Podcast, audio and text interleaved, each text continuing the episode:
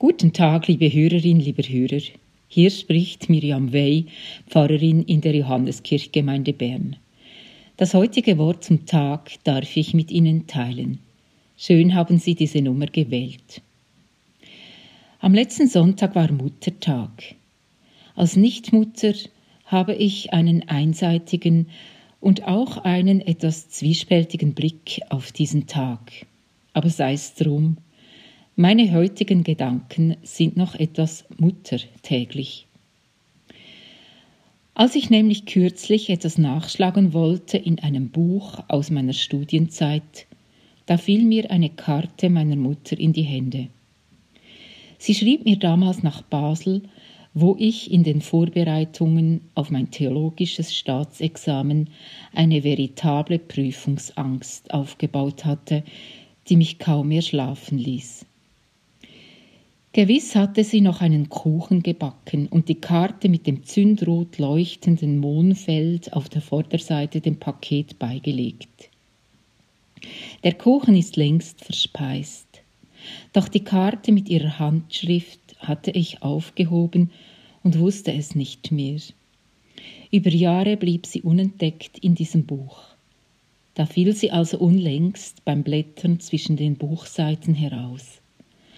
Als ich die Karte nichts ahnend vom Boden aufhob und auf der Rückseite ihre Handschrift sofort erkannte, da war sie wieder da. Meine Mutter, die wenig Zeit fand zum Schreiben.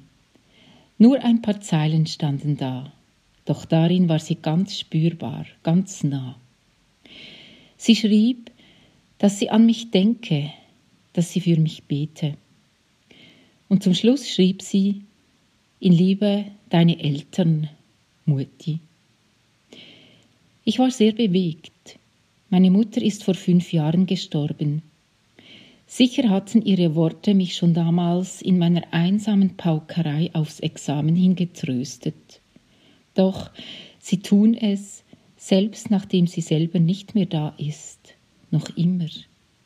Der Trost ist nicht daraus gewichen. Ich will euch trösten, wie einen seine Mutter tröstet. So steht es im Prophetenbuch Jesaja. Was löst wohl dieser eine Satz bei Ihnen aus, liebe Hörerin? Welche Gefühle, Bilder, Empfindungen werden wohl bei Ihnen, lieber Hörer, geweckt, wenn Sie hören, ich will euch trösten, wie einen seine Mutter tröstet? Vielleicht überkommt sie auch ein warmes Gefühl, eine gewisse Rührung. Oder meldet sich da eine ungestillte Sehnsucht, denn so ganz unproblematisch, so idealtypisch war die Mutterbeziehung vielleicht ja nicht. Der Satz, dieser eine Satz, der so zufällig daherkommt, geht unter die Haut. Er lässt uns nicht kalt. Denn die Beziehung zur Mutter, zur eigenen Mutter, ist die längste Beziehung. Die Mutter war schon da, als wir noch nicht geboren waren. Sie brachte uns zur Welt. Und wie immer das Verhältnis zu ihr sich im Laufe des Lebens gestaltete, die eigene Mutter ist daraus nicht wegzudenken. Ich will euch trösten, wie einen seine Mutter tröstet.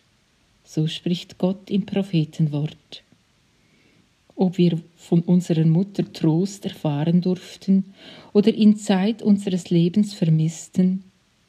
Gott sagt heute und alle Zeit zu uns, zu ihnen, ich will euch trösten, ich will dich trösten. Bleiben Sie behütet und auf Wiederhören.